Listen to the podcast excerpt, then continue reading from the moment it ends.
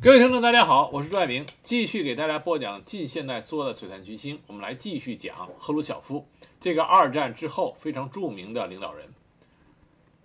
我们上一次讲到，一九五六年二月份，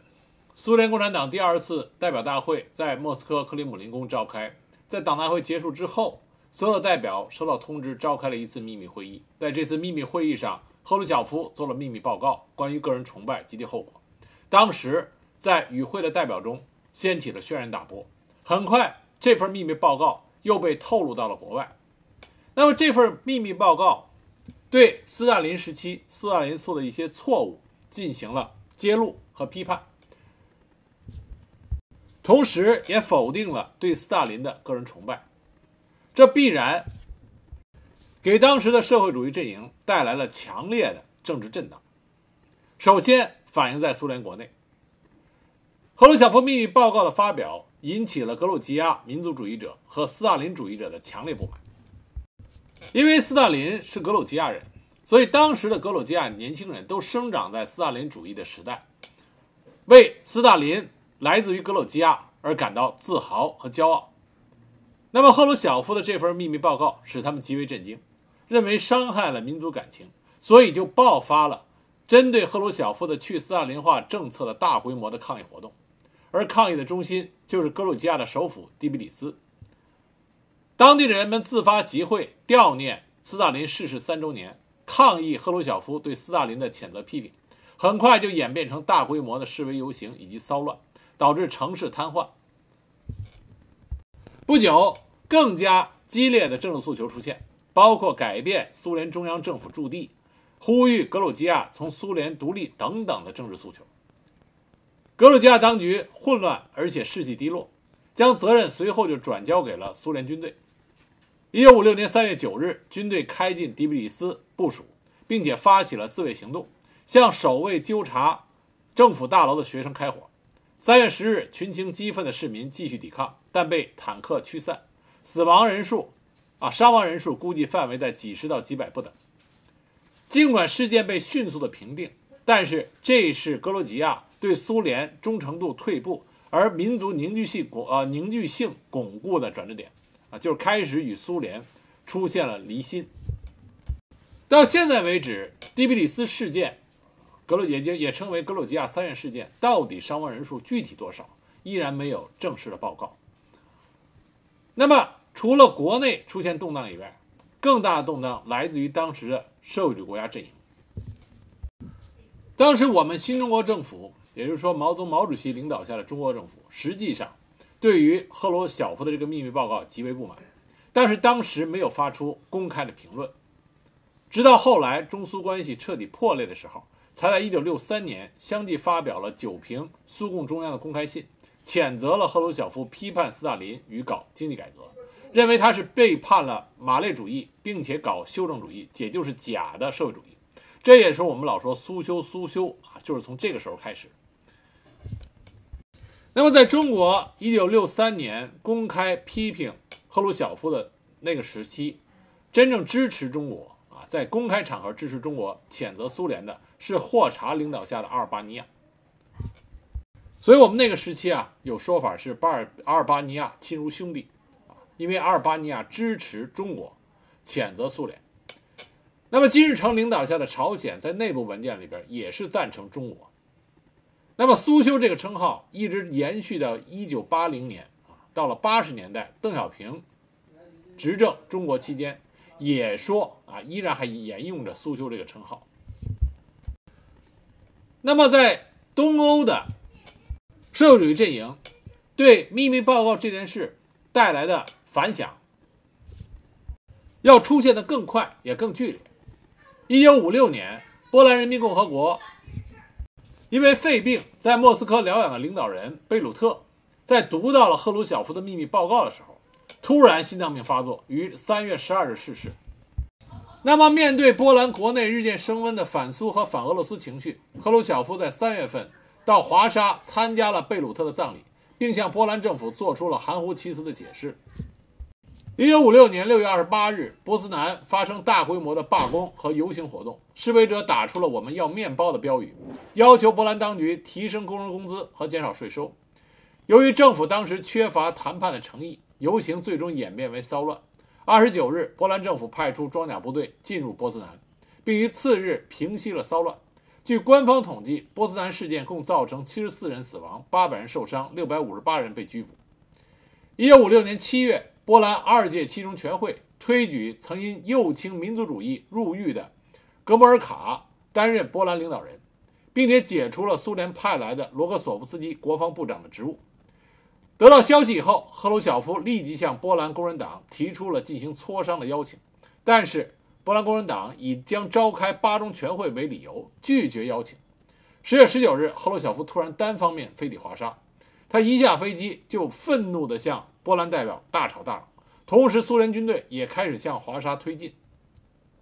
后来是在哥莫尔卡的说说服下，赫鲁晓夫最终同意苏军将不使用武装干涉。但也将罗格索夫斯基调回了苏联啊！我们在前面讲罗格索夫斯基的时候提到这件事情。那么，如果说波兰的这个事件还是没有酿成更大的伤亡，那么紧接着1955年被开除出党的匈牙利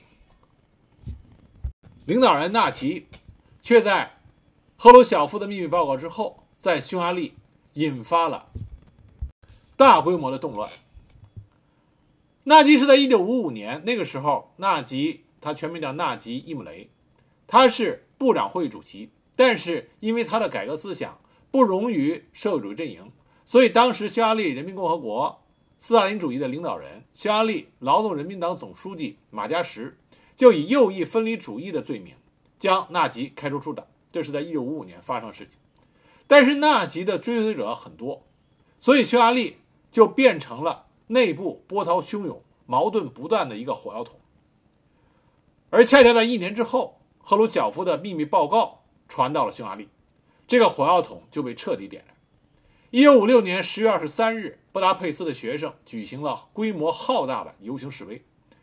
庆祝哥莫尔卡在波兰的上台，要求匈牙利也进行类似的改革，重新任命纳吉为部长会议主席，也就是他们总理的位置。示威的群众还将斯大林雕像推倒。当天深夜，匈牙利安全部队向示威人群开枪。十月二十四日早晨，苏军的坦克开进布达佩斯，这就使得匈牙利的矛盾全面激化。十月三十日，赫鲁晓夫在朱可夫等人的建议下，决定撤出匈牙利的苏军。结果，匈牙利的局势完全失控。愤怒的群众开始袭击布达佩斯共产党总部，并将数位安全警察以私刑处死。同时，纳吉呼吁。匈牙利退出华沙条约组织啊，退出华约。赫鲁晓夫在经历了一番犹豫之后，于十月三十一日发出命令，苏军随后再次进入匈牙利。十月四日，革命最终被苏军镇压。匈牙利当时有两千五百人死亡，一万三千人受伤，而纳吉也于一九五八年被处决。这就是五十年代震惊世界的匈牙利十月事件。当时苏联对匈牙利出兵。中国的意见是持反对意见，赫鲁晓夫当时也跟中中国当时传达了苏联决定要出兵的这个政策。当时毛主席和周总理都是反对苏联出兵，认为波匈事件同苏联的大国主义有密切的关系。当时原话这么说的：“你们对兄弟党指手画脚、横加干涉，使人家感到主权受到损害。在社会主义各国共产党之间，必须承认独立和平的原则。”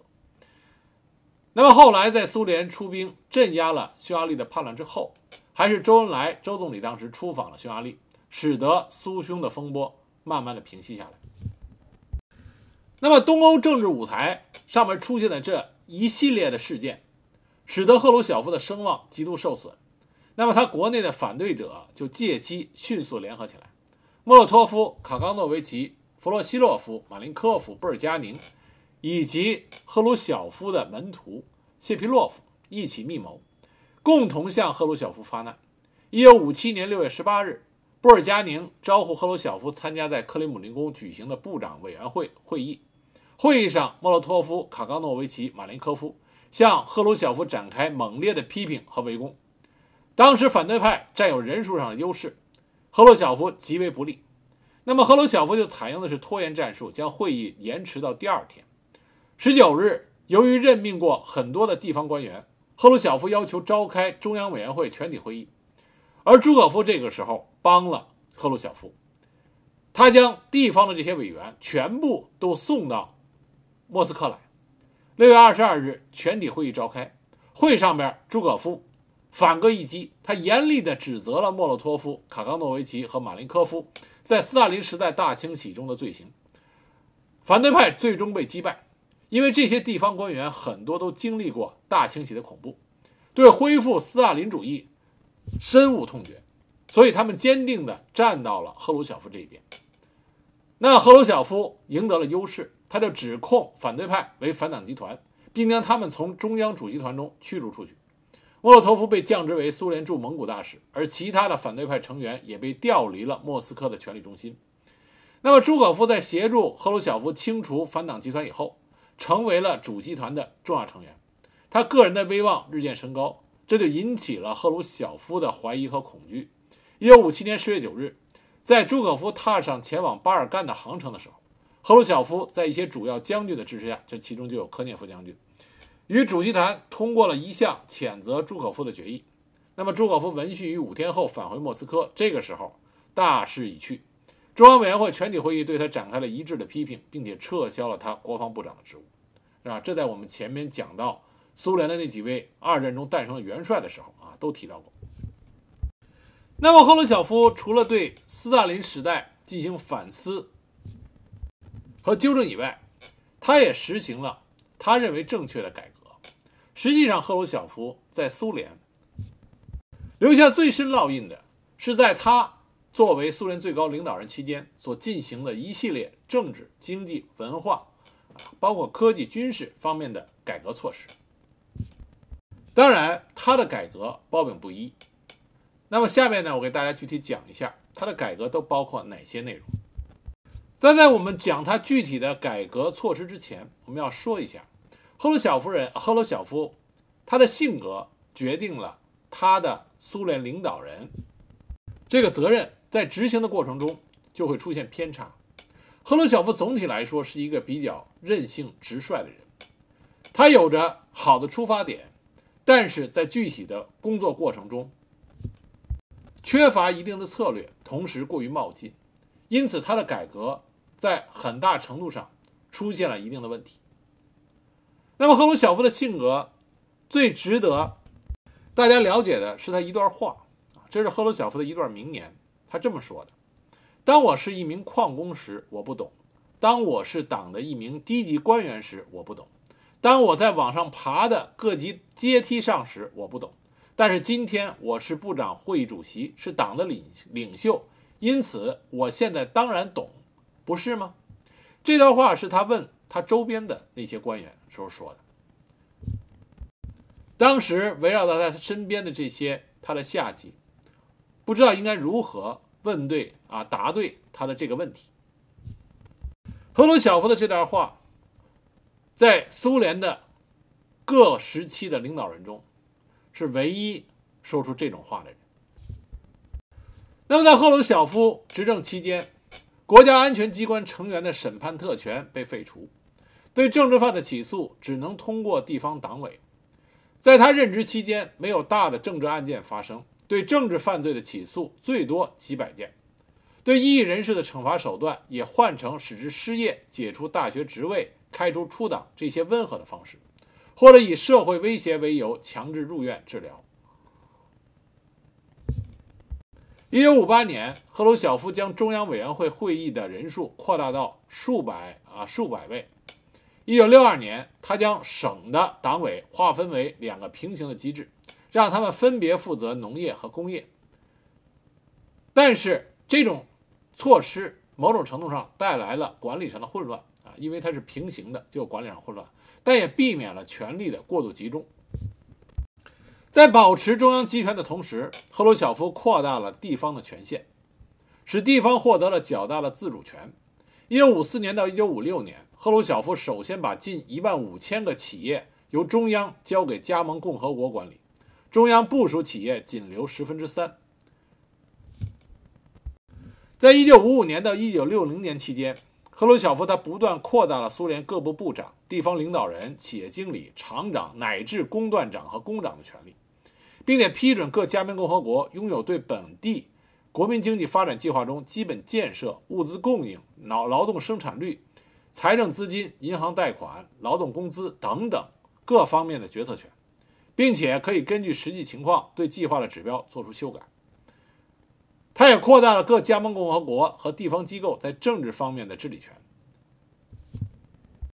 他还曾撤销了司法部和内务部，将职权移交给各加盟共和国，将苏共监察委员会派驻各共和国边疆区州不受地方约束的全权监察代表全部撤销，把组织法院和诉讼程序的立法权以及通过民法、刑法的权限都划给给啊划给给各加盟共和国，这样就极大的提高了各加盟共和国地方上的权利。那么另外一个特色呢，就是根据生产区域的生产内容和距离生产现场的远近，设立行政管理机构，这是赫鲁晓夫政治改革的一大特色。比如说，在钢铁工业、煤炭工业发达的乌克兰设立钢铁工业部和煤炭工业部，在盛产石油的阿塞拜疆设立石油工业部，在有色冶金的哈萨克斯坦设立有色冶金工业部。在苏共二十大之前，本着有利于促进生产发展的原则，简化了行政和管理机构，紧缩编制，裁减了冗员七十五万。赫鲁晓夫大批的裁减了很多重叠作用的那些部啊，无论是中央的还是各加盟共和国的。最后，全苏联二十八个部中只保留了航空、国防、无线电、造船、化工、电力等六个部。赫鲁晓夫还极大地减少了同一经济区内各部门相互扯皮的现象。他按照经济行政区设立了一百零五个国民经济委员会，后来又根据实践的情况进行调整，把一百零五个经济行政区合并为四十七个经济行政区，设立了四十七个国民经济委员会，来统一管理辖下各地区的啊经济整个各方面的问题。那么架构上有了，谁来操控这个架构？也就是干部。赫鲁晓夫时期，他明确的提出，要淘汰那些只了解马列主义理论、不会解决经济问题的干部。经过他大规模的干部调整，到了1958年，百分之八十五以上的区党委书记和百分之七十六的农业区执行委员会主席，都是受到过高等教育或者是高等学校的毕业生。到了一九六三年，州和边疆区的工业党委书记中有百分之九十八点六，农业党委书记中有百分之九十六点二受过高等教育，其中大多数都是专专家。另外，赫鲁晓夫他在苏共二十二大通过的党章里边，增添了有关党的干部任期和党的各级领导成员定期更换的条文。这个条文里这么写的。在选举党的机关的时候，应遵守经常更换其成员，同时又保持领导的继承性的原则。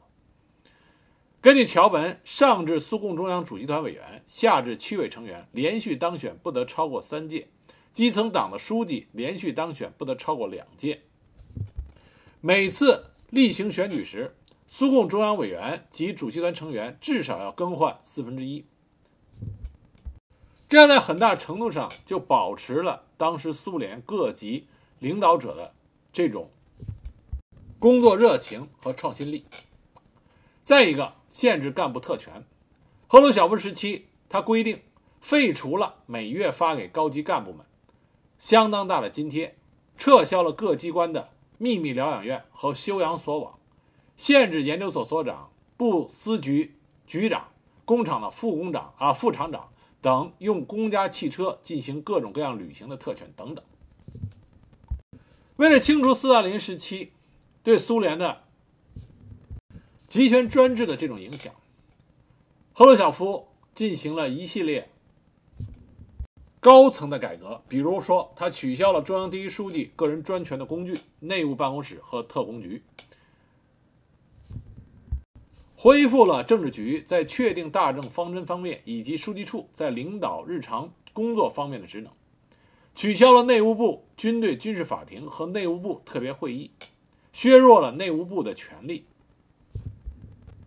同时，他扩大了各加盟共和国劳动人民苏维埃，增加地方苏维埃代表一百八十多万人。对于国外，他取消了对外电台的干扰，公布了许多不应该被封锁的党和国家的重要文件和档案材料，恢复少数民族迁返故乡居住、治理的自治权。再一个就是平反冤假错案，从一九五四年啊就开始，他就实行措施，成立调查斯大林在大清洗期间罪行的苏共中央主席团调查委员会。重新清查之前所有的政治案件。从1953年到1956年，苏联全国释放了百分之十百分之十以上的囚犯，大部分都是政治犯，取消了三分之二的西伯利亚劳动营。到了1960年，苏联很多城市关闭了监狱，这年仅莫斯科就关闭了三个监狱。大批在大清洗中无辜受害的高级干部和著名的文学艺术家、科学家和各阶层的人士。都被平反，恢复了恢复了名誉。在赫鲁晓夫任期内，除了1953年处决贝利亚以外，他没有再对他其他的政治对手进行肉体上的消灭。这也是为什么后来勃列日涅夫在推翻赫鲁晓夫以后，让赫鲁晓夫只是处于退休状态，而没有从肉体上消灭他的原因。所以说，人呀，这一辈子做事情，因果循环，善恶有报。那么，在清除个人迷信、个人崇拜的同时，赫鲁晓夫也强调，不能因为清除个人迷信来攻击社会主义制度、攻击共产党的人。这也就是说，赫鲁晓夫的改革，他在政治核心部分并没有动。依然是以列宁主义为主，以共产主义为主。那么我们知道，苏联从十月革命开始，一直经历的是领导人至高无上，由领导人带领着人民向前进。无论是列宁还是斯大林，都是极具威望、极具领导力的这种强力执政者。那么现在赫鲁晓夫破除了个人崇拜、个人迷信。那既然你破除掉了，就要给苏联当时的老百姓一个方向，到底是如何的服从什么样的新的领导？但是赫鲁晓夫，我们之前讲的这些政治改革，大家可以看出他的政治改革有个特点，就是太散，他把权力分出去了，给地方了，但是中央在权力上。得到却得却遭受了比较大的减弱。列宁提出的民主集中制，民主和集中这两个缺一不可。那么赫鲁晓夫过于冲动和冒进的把民主深化下去了，却减弱了集中，也没有找到那个好的平衡点，这就使得他的政治改革并没有非常显著的成效。那么说完政治改革方面，我们再说说赫鲁晓夫的经济改革。赫鲁晓夫执政期间，尝试对苏联的经济，尤其是农业进行改革。为了扩大谷物生产，赫鲁晓夫提出了开垦荒地的办法。1954年2月，党中央全会通过决议，决定在哈萨克斯坦和西伯利亚大规模的开垦荒地。从1954年到1958年间，政府为开荒投资了67亿卢布。动员了数十万的志愿者到东部地区落户，开垦了四千万公顷的土地。一九五八年，苏联农业丰收，垦荒区共收获谷物八百啊五千八百五十万吨，占当年全苏粮食总产量的百分之四十以上。但是，这种垦荒政策也带来了生态上的灾难。六十年代，垦荒区风沙侵蚀日益严重，几十万公顷新开垦的土地被彻底的破坏。一九五八年六月，苏联政府取消了集体农庄对国家的义务交售制，将它改为农产品采购制，并且提高了农产品的收购价格。从一九五二年到一九六四年期间，国家收购各种谷物的平均价格指数提高了七点四八倍，收购畜产品的价格指数提高了十五点六九倍。一九五五年起，国家放宽对农牧业的生产管理，只下达国家收购各类农畜产品的数量指标，农庄有权自行安排生产，同时还鼓励庄园发展副业经济，允许庄园拥有自留地和饲养一定数量的牲畜，这都极大提高了当时苏联农庄的生产积极性。赫鲁晓夫这些对农庄的改革措施是行之有效的，但是因为他的性格，他又一次犯啊又一次犯了冒进的这种错误，也造成了一些不良的效果。其中最典型的例子就是关于1958年2月，赫鲁晓夫提议党中央全会通过的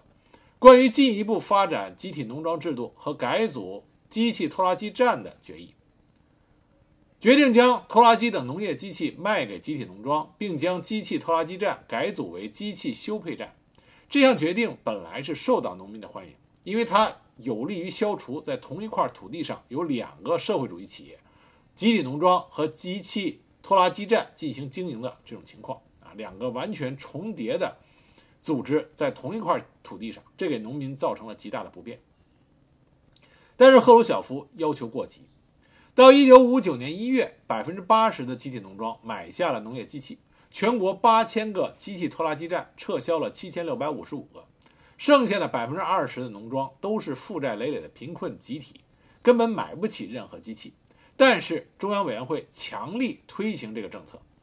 这些农庄就是买不起机器的农庄，就是贷款也必须买农业机器，以防止他们滋长依赖别人的思想。农庄买下机器以后，按照法令规定，可以在三年至五年内分期偿付买拖拉机站设备的款项。但在一些富裕农庄的带动下，在赫鲁晓夫的赞赏下，几乎所有的农庄都在一年内偿清啊还清了欠款。但是，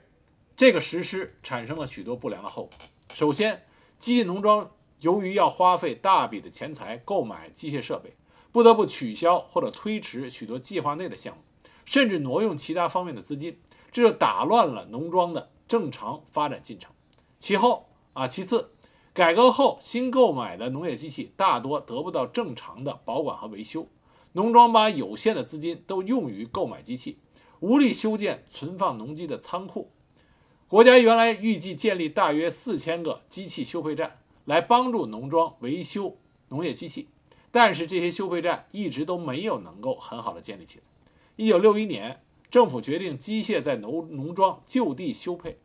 大约有一万个大型农庄建立自己的修配厂，但其他的三四万个农庄没有修配厂，只能敷衍了事的进行一些维修维修。那么第三，农庄没有足够数量经过正规训练并且能有效使用农业机器的技术员。原来在有机器拖拉机站的时候。那么技术人员是由国家来调配的，现在归于农庄，那么很多农庄不具备这个实力，而很多原来在机器拖拉机站工作的技术人员也不愿意从国家工作人员变成农庄庄员，所以其中有一半的驾驶员都离开了农业岗位，因此很多农庄购买了大批机器，却不能充分的利用它。那么这个呢，就是所有的啊改革里都会遇到的通病，就是每一次改革。它都会出现各种各样的问题。那么有一种说法嘛，不做不错，一做准错。你只要做，它任何事情都有正面和负面，尤其是改革这种，经常会出现矫枉过正的这种错误。那么对于改革者来说，挑战就比较大，要不停的寻找那个最合适的平衡点。所以说改革。是一个难度很高的工作。那么赫鲁晓夫另外一个比较有名的改革就是关于玉米。赫鲁晓夫的出发点是好的，他希望找到一种农作物，能够帮助苏联在农业产量上得到迅速的提高，带动整个农业迅速的进步。那么他很早就盯上了玉米，他认为玉米既是很好的一种饲料，可以用来喂牛啊，是喂牛的第一等饲料。另外，也可以喂饱人的肚子。所以，早在1950年的1952年，赫鲁晓夫就亲自主持在莫斯科市郊自家的别墅菜园和附近的一个集体农庄先后进行过两次小范围引种美国斯特尔林杂交玉米的实验，而且两次效果都不错。赫鲁晓夫觉得玉米是个好东西啊，产量高，还容易生产，啊，容易种植，牛还爱吃。也就是说，你种了玉米，不仅提高农业，还能提高畜牧业。这样，在一九五三年九月的中央全会上，赫鲁晓夫就正式提出了大面积种植玉米的倡议，并且在一九五五年一月的中央全会上，他还强调，增加谷物生产的最大潜力就是扩大我国的玉米播种面积。当初提出的目标是一九六零年的时候要播种两千八百万公顷的玉米。你要说赫鲁晓夫是一个就在高堂之上。不管民间死活的领导人，他不是。他推广玉米，他真的是花了很大的力气，深入到民间，推广种植玉米，到各地去检查、敦促、指导。在现在，如果有兴趣的朋友，可以在网上看一下赫鲁晓夫的照片。赫鲁晓夫流传下来的照片有很多是他拿着玉米棒，他还给种植玉米的农庄给予重奖。在他的敦促下，玉米播种面积迅速扩大。一九五三年，全苏玉米播种面积不过是三百五十万公顷，到了一九五四年，已经扩大到四百三十万公顷。一九五五年，猛增到一千八百万公顷。到了一九六零年，真的达到了两千八百万公顷。那么，对于赫鲁晓夫的玉米情怀进一步推波助澜的，是一九五九年赫鲁晓夫访美，当时美国总统艾森豪威尔邀请他。这么说一下啊，赫鲁晓夫是苏联历届领导人里边访美次数最多的一位。啊，我们后边讲到外交部分的时候，会给大家讲赫鲁晓夫在外交啊世界的外交舞台上，那也是一个非常特立独行的领导人。在他访美期间，他对美国的玉米很有兴趣，所以专门参观了以种植玉米而驰名于世的加斯特农场，目睹了该农场玉米丰收的盛景。同时还了解到如何用玉米杆喂养牲口的新知识。当时他就说：“应该相信加斯特，他是资本家，不经过精打细算是不会干的。”那么看到美国对玉米的这种重视，赫鲁晓夫信心更足了。回去以后，再次大力推广玉米的种植。玉米种植面积，苏联在一九六二年达到了三千七百万公顷，占全年全苏。播种总面积的六分之一以上。当时苏联就是铺天盖地的玉米热，但是往往出现到这种情况，就代表着你走的过头了。如此铺天盖地的种植玉米带来的后果，却是只有刚开始的一些地方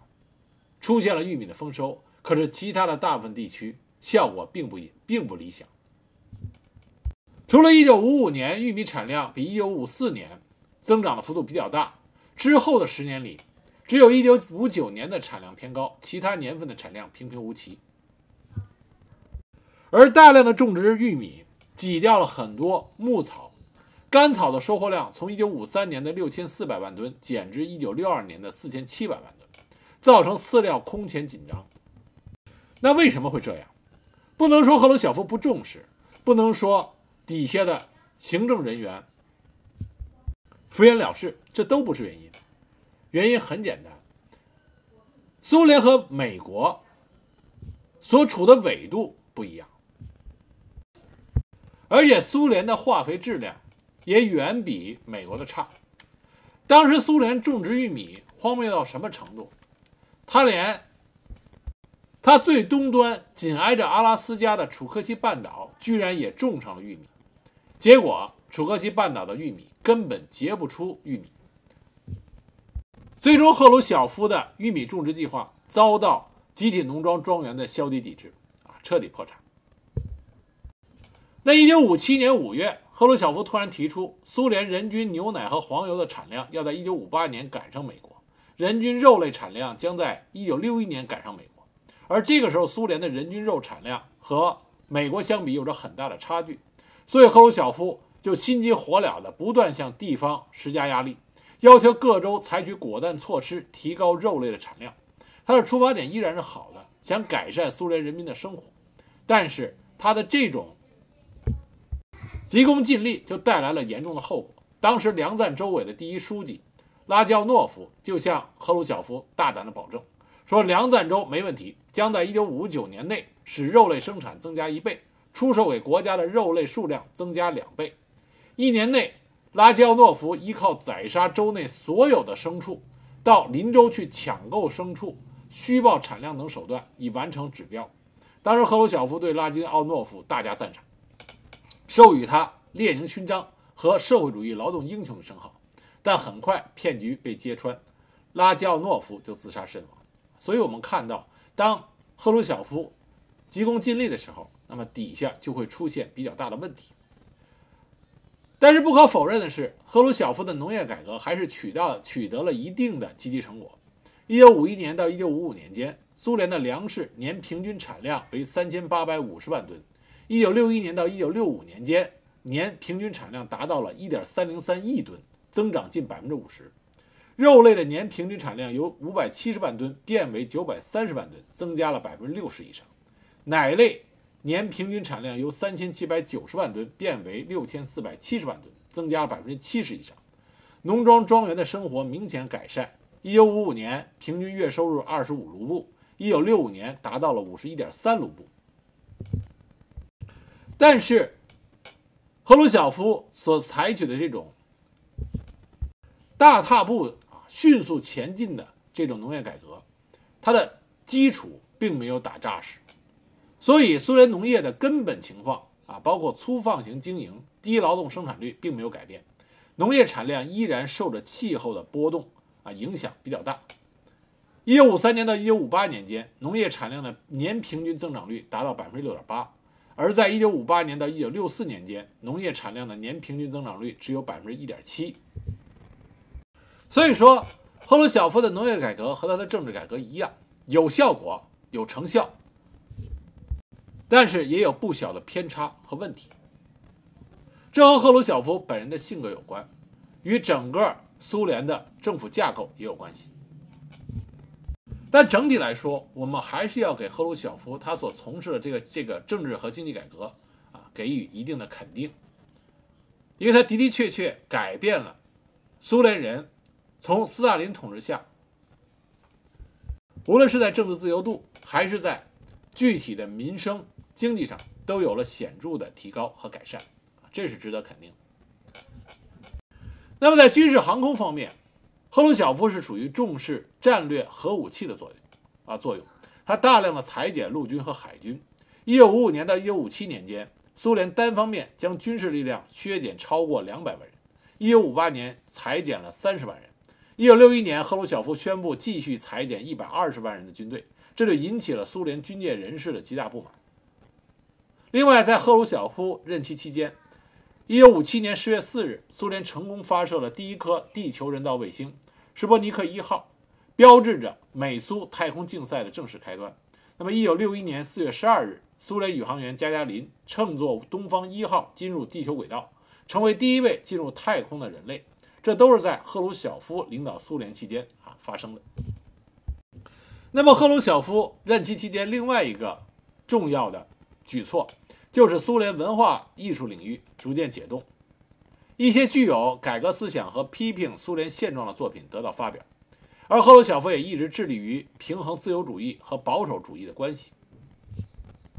这里边有几个明显的例子，比如说作家。杜金采夫在1956年发表了长篇小说《不单单是为了面包》，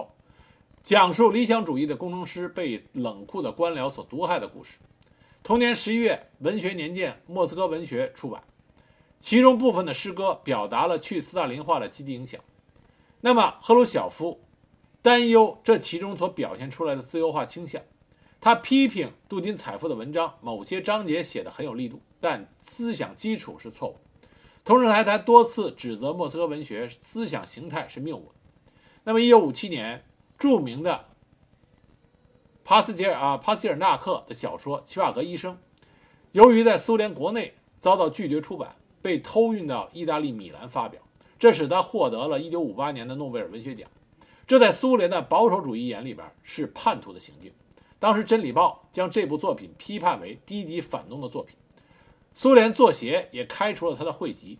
同时，赫鲁晓夫也发起了批判作者的运动。但是在赫鲁晓夫的回忆录中，他宣称对《齐瓦格医生》这本书充啊感到矛盾，一度考虑同意出版，而后又对未能出版感到后悔。赫鲁晓夫下台以后，他真正认真读了这本小说，他重新评价是这么说的：“我们不应该禁止它，我本应该亲自看看这本小说，里面并没有什么反对苏联的意思。”一九六二年，索尔仁尼奇。